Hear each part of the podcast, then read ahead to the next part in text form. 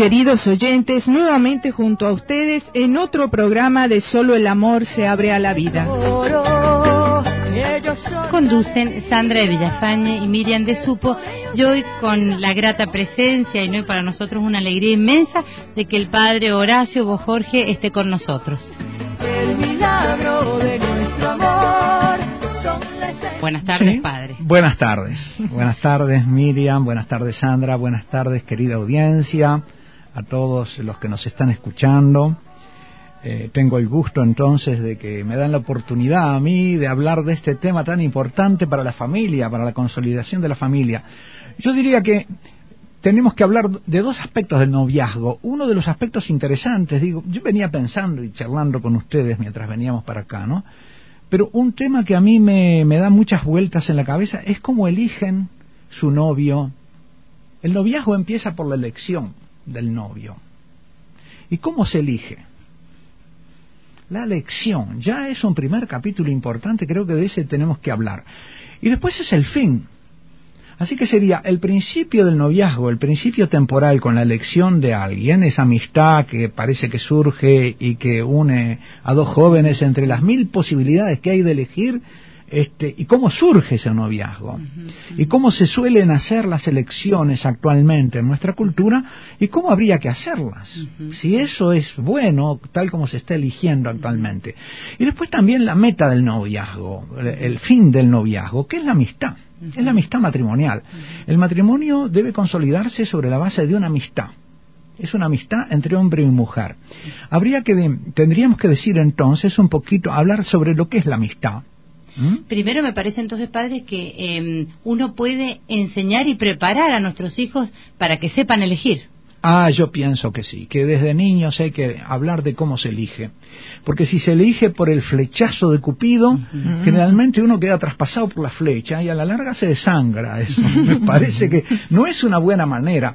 Eh, por lo menos no puede ser exclusivamente pasional la elección como tiende a ser en esta cultura, donde parece que la pasión excluye todas las razones. Yo no digo que se vaya a elegir solamente por una fría razón o por un cálculo, menos económico o, de otro tipo, ¿verdad? Tiene que ser, pero el amor no es ciego, el amor humano tiene que ser razonable. No es ese amor tampoco que necesitamos por compañía, porque nos encontramos solos y necesariamente, imperiosamente necesitamos a alguien. A veces elegir a alguien para que remedie una necesidad mía puede ser una elección, eh, ¿cómo le voy a decir?, interesada. En realidad yo elijo a alguien que me acompañe. Por eso decíamos, si la meta del matrimonio es la amistad, tenemos que hablar un poquito también de lo que es la amistad. ¿Qué es la amistad? Amistad es un amor que quiere el bien del otro y es recíproco. No basta que, ¿verdad? El amor no correspondido es un drama. Pero el amor es otra de las palabras desfiguradas por esta cultura no cristiana. Eh, es querer el bien del otro. Si yo elijo a alguien para que sea un parche de mi soledad, no estoy queriendo el bien del otro, lo estoy usando para una necesidad mía. Ese no es verdadero amor. ¿Eh? Así que en ese caso de una elección para colmar una necesidad afectiva, yo me he encontrado a veces en la vida pastoral con, con algunas personas, algunas hermanas en la fe que me decían, Padre, el error mío es que yo busqué casarme para huir de mi casa. Yo ah. me quería ir porque yo no quería estar con mamá. Y yo me doy cuenta que eh, me, me, me abracé a la primera posibilidad de casarme para huir de mi casa. Bueno, ese no es un motivo, y sin embargo, es muy común que uno elija su, su, su novio o, o, el que va a ser su esposo por un motivo que no es del todo recto, que no es del todo puro, que no es querer el bien del otro. Y entonces, eso trae consecuencias después. ¿Cómo va a surgir? ¿Podrá surgir una amistad verdadera, auténtica, donde cada uno busca el bien del otro, cuando desde el principio lo que hubo fueron fines egoístas de una parte o de la otra?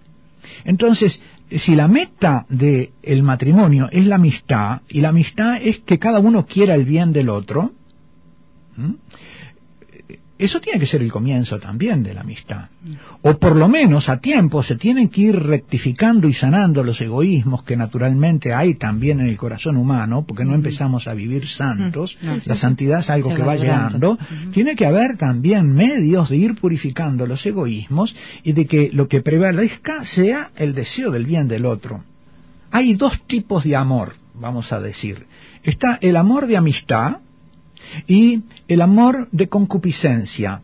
Yo tengo amor de concupiscencia cuando quiero una cosa para mí. ¿eh? Eh, eh, amor de concupiscencia, quiero la manzana para comérmela, o el caballo para que tire de mi carro. Eso es amor de concupiscencia, es un amor, lo que llamamos el amor interesado, es para mi interés, egoísmo, lo quiero para mí.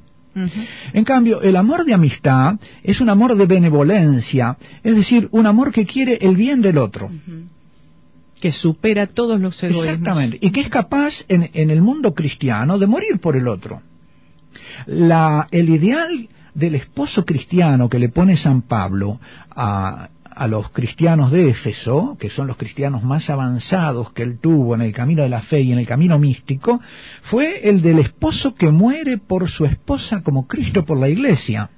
Casi nada. Y que muere por su esposa no solo porque se mata trabajando, sino porque muere a su pasión incluso, es capaz de morir a su propia pasión para complacerla a la esposa. Porque, no sé, es un tema que tendríamos que hablar, hasta qué punto la pasión del varón eh, no es a veces un obstáculo para el crecimiento de la amistad matrimonial desde el noviazgo. Usted habla de un crecimiento y habla de una educación de las pasiones, ¿no? Y eso también es algo que se ejercita en la familia. Nosotros hablábamos también recién de esta preparación remota desde chiquitito, al varón especialmente en ese ah, dominio. O sea, cuánto más difícil se hace educar en esto de las mm. pasiones cuando uno no comienza desde la misma familia a educarlo mm. en pequeñas cosas. Mm. Sí, sí. Tendríamos que hablar de las metas próximas y de las metas remotas en todo esto, ¿verdad? Nos encontramos en una situación en la cual eh, tenemos que poner parches a lo que ya existe, pero tendríamos también que ir pensando en metas en la educación de los varoncitos y de las niñas para una elección matrimonial, eh, cuando llegue el momento, que no sea la del flechazo o la de la pasión o la del capricho o puramente irracional. El problema, me parece que el mayor, el núcleo mayor de dificultad para el crecimiento de una amistad eh, de novio sana y, y, que sea un buen fundamento para una posterior amistad matrimonial es el tema de la lujuria en el varón. ¿Y qué tiene que hacer la novia eh, con la lujuria del varón? ¿Y qué tiene que hacer el varón con su propia lujuria de acuerdo con su novia? ¿Y qué tiene que hacer después la mamá para formar varoncitos que sepan dominar su lujuria por amor? Esas son las metas. ¿Cómo, hacer para educar ya al niño? Es decir, que son, no sé si anotarse esos temas y los vamos tratando. ¿Eh? Yo creo entonces dejaríamos como primer paso, ya que vamos a un tema musical, ¿cuáles son esas manifestaciones propias del amor? Que me están hablando de aquello que usted me dice, de este primer paso, qué es lo que la novia y el novio debe hacer, principalmente la novia, como usted dice, para mantener y ayudar al novio a mantenerse casto. Vamos a, a ver lo que, la luz que la fe nos da sobre este asunto.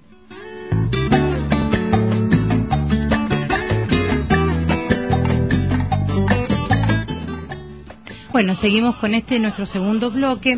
Nos ha llegado una pregunta sobre el caso de eh, esta elección dentro de lo que sería un matrimonio mixto, digamos, una joven que se enamora de un joven de otra religión. Vamos a tratar de poder solucionar este tema en el transcurso del programa y dar las razones, ¿no? Que en realidad apuntan a cómo debemos elegir, ¿no? Claro, las razones para elegir, ¿no? Una muy buena chica católica enamorada de su novio evangélico, a punto de casarse, pero ya está teniendo dificultades por, por su diferencia religiosa y, por el matrimonio por dispensa. Y bueno, este, ¿qué decir de estas situaciones, no? Sí, es un caso en que uno puede pesar las razones en el momento de elegir matrimonio. Tiene que elegir con la cabeza. Si va a elegir un problema, entonces que lo piense antes. este, bueno, pero ahora Miriam estábamos eh, conversando de cómo poner luces ¿no? en este ah, tema. Yo creo que la luz, eh, puesto que estamos eh, entre católicos, es una luz que nos viene de la fe, una luz inmensa que nos viene de la fe, y nos viene del pecado original, de la doctrina del pecado original. La doctrina del pecado original nos hace comprender que nuestra naturaleza está herida por el pecado original y que necesita ser sanada. Y que si no es sanada por la gracia de la fe y por, por los medios de gracia que Jesús nos vino a traer, eh, eh, va a seguir siempre herida. Y esas llagas se van a ir infectando cada vez más. El pecado original ha herido al varón de una manera y a la mujer de otra. Y es bueno que la mujer sepa cómo está herido el varón y el varón sepa cómo está herido la mujer para que se puedan entender. Tratarlos, claro, cómo tratarlos. Para que se puedan entender. ¿Y cómo ha herido el, el pecado original al varón? Lo ha herido precisamente en la lujuria. Es decir, la lujuria quiere decir que la fuerza sexual, el instinto sexual no obedece a la razón. Se desgobierna.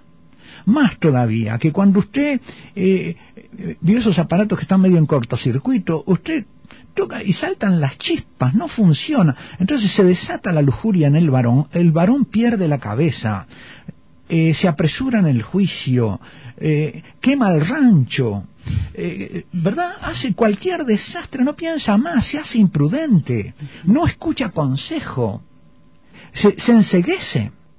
¿Por qué? Porque la pasión no se deja gobernar por la razón. ¿Y cómo es posible lograr el dominio de la pasión? Por un amor muy grande que le permita sacrificar su pasión por un amor mayor. Entonces, o por el amor a la esposa, pero fundamentalmente por el amor a Dios. Es decir, que por el amor a Dios, porque él quiere ser hijo de Dios y porque sabe que al padre el desorden sexual del varón, el adulterio, la mirada lujuriosa sobre su hermana o sobre otra hija de Dios le desagrada mucho, desde la fe el varón tiene los mejores motivos y los resortes más firmes para adquirir el dominio de su pasión y liberarse de ella. Porque la pasión desordenada es una verdadera esclavitud. Es una cárcel en que está el hombre esta situación de la naturaleza humana herida por el pecado original, algunos que no saben de qué se trata ni que hay una salida, piensan que es una cárcel sin salida, que el varón es así, que no hay remedio y que el que dice otra cosa es un loquito, que dice, pero ¿qué está hablando este cura? ¿No? ¿Qué está hablando? ¿De qué nos está hablando? Pero ¿eh? si es una necesidad. El que no, el que no sabe esto, exactamente, esto es imperioso, la naturaleza es así. No, señor, la naturaleza no es así. La naturaleza herida es así, pero la naturaleza sana es muy distinta. Y la naturaleza sana le permite al varón una libertad, un dominio de sí mismo, un gobierno de, de, todas las cosas de su vida, de su familia, del hogar, de la educación de sus hijos, del trabajo, un dominio y una libertad de juicio inmensa.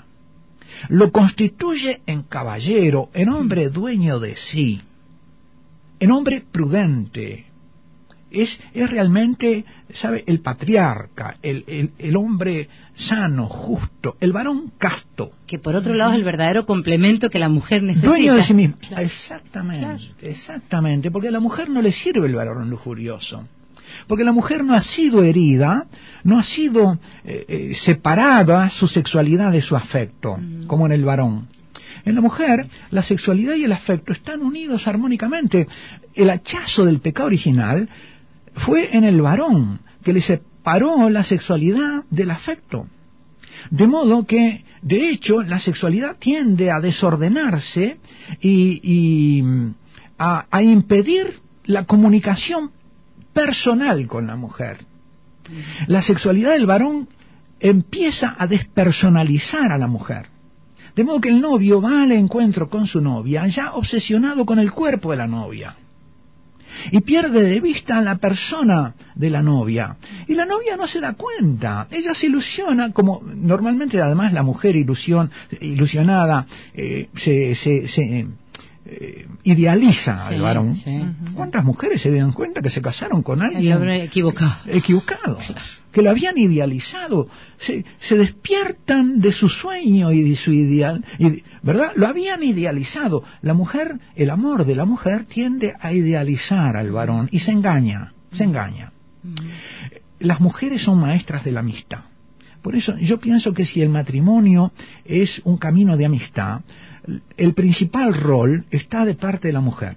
Usted vio eh, que, las chiquilinas son todas amigas entre ellas, las muchachas, ¿verdad? Son amigas, se cuentan las cosas del corazón, tienen su mejor amiga, todas son amigas y viven hablándose de, las cosas del alma y del interior, de los sentimientos, de lo que le pasó.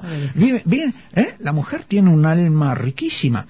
En cambio, los varones que son, son compinches, se juntan para jugar al fútbol. ¿eh? Sí, ¿eh? Y, ahora todavía peor, de repente para, para drogarse o tomar cerveza, pero, pero del alma y del espíritu nada. Este, no, no, no lo cultivan la amistad. Cuando las chicas encuentran un varón como amigo, largan a las amigas y se pegan a ese como si fuera pensando que va a ser el amigo. Ahora encontré el amigo. ¿eh? Pero se imaginan que el varón es una especie de amiga masculina.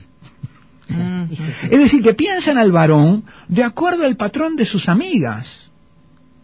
Y no se dan cuenta que el varón la mira de una manera muy distinta que sus amigas. Eh, yo digo que la mujer es como en los cuentos de niños que se contaban en mi tiempo, no sé si ahora, ahora son otros atroces, pero yo tuve la suerte que nos contaban cuentos de príncipes y princesas, de hadas y de brujas. Y entonces se contaba que la princesa estaba presa en una torre, y venía el príncipe y la sacaba de la torre. Yo creo que ese cuento es de una sabiduría impresionante, porque la mujer, toda mujer, es una princesa que está presa en la cárcel o en, en, la torre de su cuerpo y que todos los asaltantes quieren la torre, pero hay un solo, uno solo que puede ser el príncipe que la libere de alguna manera de esa prisión a la que asaltan todos. Hay una verdad muy grande en esto. Si la mujer no se da cuenta de estas cosas, corre el riesgo de convertir incluso al príncipe en un asaltante. Hay que abrir los ojos sobre estas cosas. Si la, si la, si la novia fomenta la pasión del varón, no sabe el daño que le hace. Lo hunde en su lujuria y en vez de enseñar, ayudarlo a salir de su lujuria, eh, lo, lo, hunde en ella. Pero con eso que está haciendo, está destruyendo al amigo potencial que hay en ese varón y que ella tendría que educar y convertir en amigo. Usted dice muy bonito, padre, en el libro que en realidad ella es el ángel de la guarda o el ángel guardián de esta castidad. Debería serlo. Exactamente, exactamente. Debe ser el artífice del amigo que hay, el amigo potencial que está en el varón y cuyo peor enemigo es la lujuria. Porque la lujuria lo fija, lo fija en su cuerpo y se hace como un obstáculo para llegar a su alma. Vio que el, el complejo del don Juan es que no puede entablar una amistad estable, duradera y profunda con ninguna mujer, y por eso va de una en otra. Y llega hasta el cuerpo, pero nunca puede penetrar hasta el alma y establecer un vínculo. Lo que da duración a la relación matrimonial y a la amistad matrimonial es precisamente la amistad. La pasión no sirve, no, no fundamenta nada. Yo le digo a veces, este, ustedes me, disculpan si yo uso términos, pero los uso en, el confesonario, los uso este, con chicas cuando hablo en confianza con ellas y, me dicen que han tenido relaciones con su esposo, con su novio, le digo, no sabe lo, el daño que le hiciste. Además, se baste al tigre con carne y va a ir va a ir donde encuentre carne. Es decir, que está sembrando la infidelidad en él. Le pusiste un collarcito y ahora cualquiera va y le pone la cadena. Es decir, la mujer siembra la infidelidad en el esposo. Después vienen los dramas, eh, no sé cuánto, de que fue infiel y esto y lo otro. Pero ha vivido no solo el noviazgo, sino largos años de matrimonio cediendo a la pasión, a, la lujuria del esposo, fomentándola y no haciendo nada por sanarla, porque le pareció que eso es así, que es natural, bueno, ellos son así, ¿no? Todos piensan en lo mismo, todos quieren lo mismo. Esas frases que uno escucha, ¿ya? De una especie de fatalismo, de la lujuria que se acepta como un hecho. No, señor no es un, un, un hecho este, irremediable, eso es un, un grave daño. Y, y, la fe cristiana, si quiere instalar sobre la tierra el verdadero amor y si tiene que sanar los amores de sus heridas del pecado original, tiene que sanar eso. Jesús vino no solo a salvarnos como individuos, vino a salvar nuestros amores, vino a salvar nuestras relaciones, vino a salvar y a posibilitar que hubiera varones capaces de morir a su pasión por amor a su esposa y que le infundieran a la esposa tal confianza que fueran capaces de confiarse en su juicio y obedecerle, cosa que para la mujer no es fácil. Mm. Pequeña carga, pequeña carga. y además no es ni siquiera prudente cuando ve que es un, un varón imprudente, no se puede confiar de él. Si tiene al lado un varón lujurioso, al fin se da cuenta que es un varón que no se gobierna por su razón, que si no gobierna su pasión, ¿cómo va a gobernar su casa? ¿Y cómo va a confiar el corazón de la esposa en el juicio de un hombre que no tiene juicio, porque piensa con su pasión y no con su cabeza? Qué importante es en todo esto el, rol de la familia, ¿no?